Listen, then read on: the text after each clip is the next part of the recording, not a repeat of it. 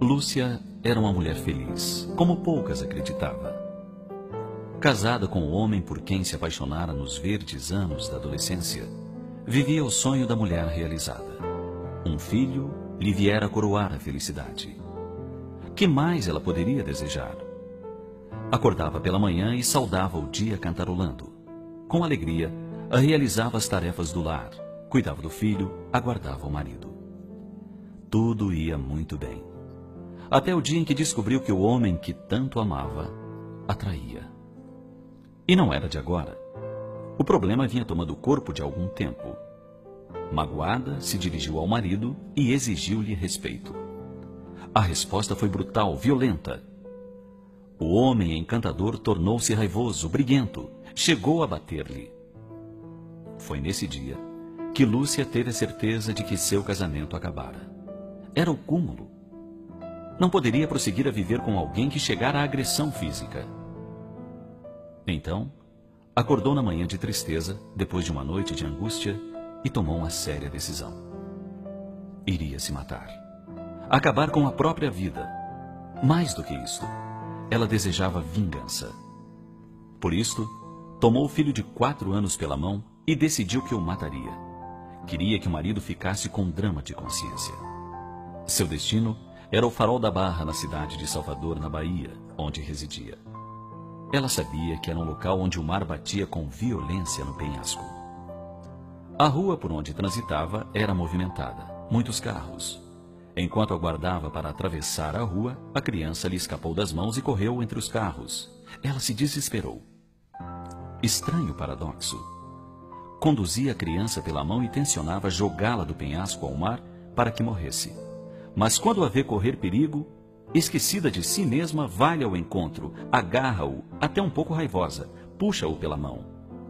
Neste momento, a criança se abaixa, alheia a tudo que se passava, e recolhe do chão um papel. Lúcia o arranca das mãos do pequeno e um título em letras grandes lhe chama a atenção. Um minuto apenas. Ela lê. Num minuto apenas, a tormenta calma, a dor passa o ausente chega. O dinheiro muda de mão, o amor parte, a vida muda. Vai andando, puxando a criança e lendo a página. Era uma página mediúnica que vinha assinada por um espírito. Ela terminou de ler. Passou o ímpeto. Em um minuto. Parou, olhou ao redor e verificou que tinha chegado ao seu destino. O penhasco estava próximo. Sentou-se e teve uma crise de choro. O impulso de se matar havia desaparecido. Tornou a ler a mensagem. Ela se recordou de um senhor que era espírita e trabalhava no banco, no mesmo onde seu marido trabalhava. Foi para casa. Lembrou que um dia, jantando em casa dele, ele falara algo sobre espiritismo. Algo que ela e o marido, por terem outra formação religiosa, a rechaçaram de imediato. Ela lhe telefonou, pediu-lhe orientação e ele a encaminhou a um centro espírita. Atendida por companheiro dedicado que lhe ouviu os gritos da alma aflita, passou a buscar na oração sincera, na leitura nobre, no passe reconfortante, as necessárias forças para superar a crise. O marido, notando-lhe a mudança, a calma no transcorrer dos dias, a seguiu em uma das suas saídas do lar. Desconfiado, adentrou ele também a casa espírita para descobrir uma fonte de consolo e esclarecimento. Hoje, ambos trabalham na seara espírita. Reconstituíram sua vida, refizeram-se. Os anos rolaram. O garoto é um adolescente e mais dois filhos se somaram a ele.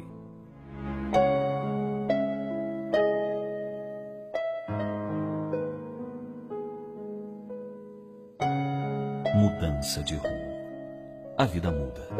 Em um minuto apenas. Em um minuto apenas, Deus providencia o socorro. Pode ser um coração atento, uma mão amiga ou um pedaço de papel impresso caído na calçada. Papel que o vento não levou para longe.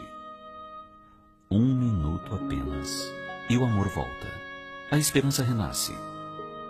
Um minuto apenas e o sol rompe as nuvens, clareando tudo. Não se desespere. Espere. Um minuto apenas. O socorro chega. O panorama se modifica. A vida refloresce. Tenha paciência.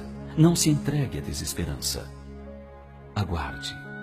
Enquanto você sofre, Deus providencia o auxílio. Aguarde. Um minuto apenas. 60 segundos. Uma vida. Um minuto a mais.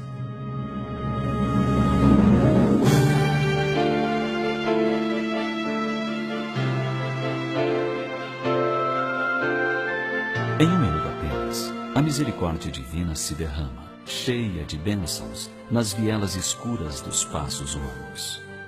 Corrige, saneia, repara, transformando-as em estradas luminosas no rumo da vida maior.